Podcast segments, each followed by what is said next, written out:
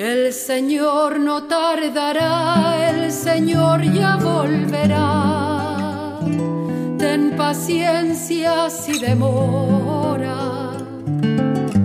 Si no llega por la noche, tal vez venga por la aurora.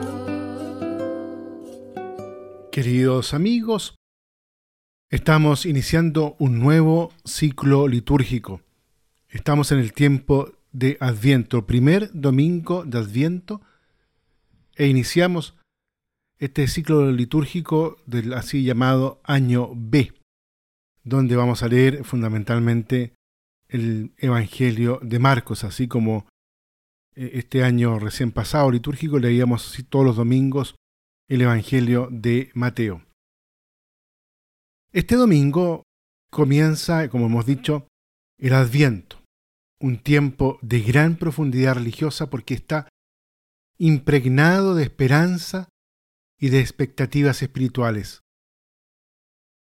Cada vez que la comunidad cristiana se prepara para recordar el nacimiento del Redentor, siente una sensación de alegría que en cierta medida se comunica a toda la sociedad.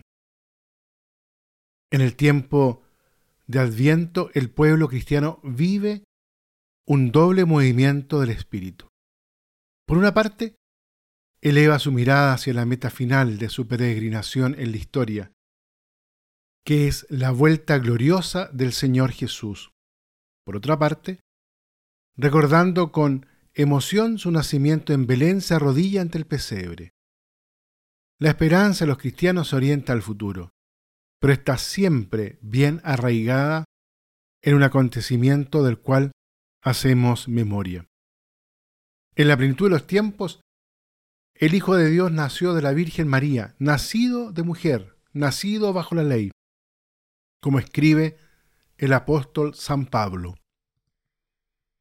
El Evangelio nos invita en este domingo a estar vigilantes, en espera de la última venida de Cristo Velad, dice Jesús, pues no saben cuándo vendrá el dueño de la casa.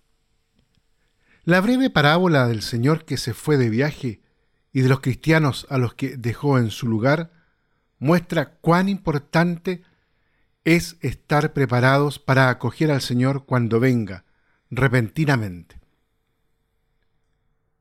La comunidad cristiana espera con ansia su manifestación y el apóstol San Pablo, escribiendo a los Corintios, los invita a confiar en la fidelidad de Dios y a vivir de modo que se encuentren irreprensibles.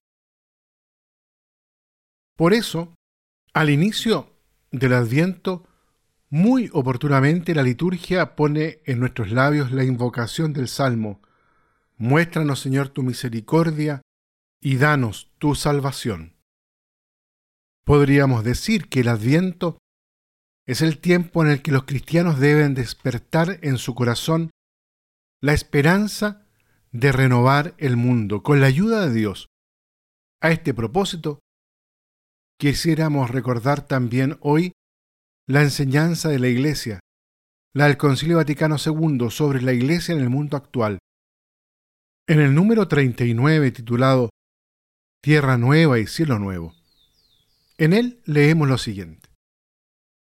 La revelación nos enseña que Dios ha preparado una nueva morada y una nueva tierra en la que habita la justicia. No obstante, la espera de una tierra nueva no debe debilitar, sino más bien avivar la preocupación de cultivar esta tierra. En efecto, recogeremos los frutos de nuestro trabajo cuando Cristo entregue al Padre su reino eterno y universal. La Santísima Virgen María, la Virgen del Adviento, nos regale durante este tiempo de gracia estar permanentemente vigilantes y trabajando conscientemente en la espera del Señor. Junto con la vigilancia y el hecho de estar atentos a la espera del Señor, es necesario también cultivar la admiración y el asombro. Es necesario abrir los ojos para admirar a Dios, que se esconde y al mismo tiempo se muestra en las cosas creadas, en la creación, y que nos introduce en los espacios del misterio. La cultura actual,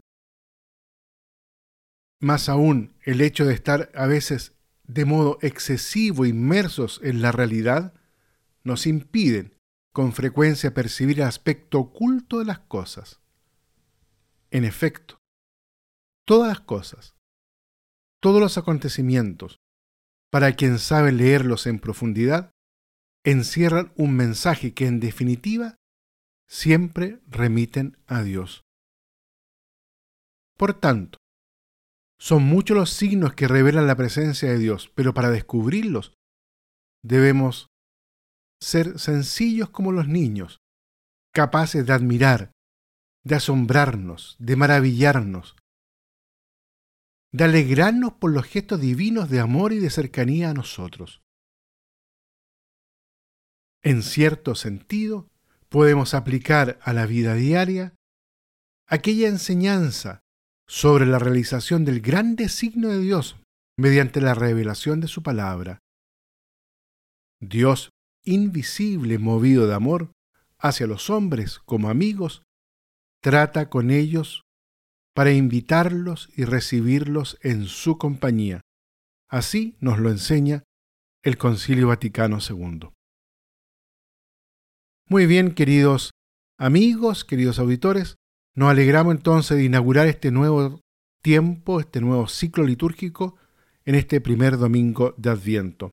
Los invito entonces para estar atentos, expectantes, llenos de asombro frente al misterio de Dios que se nos comienza a revelar paulatinamente.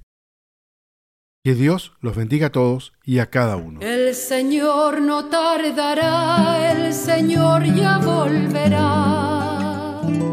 Ten paciencia si demora, si no llega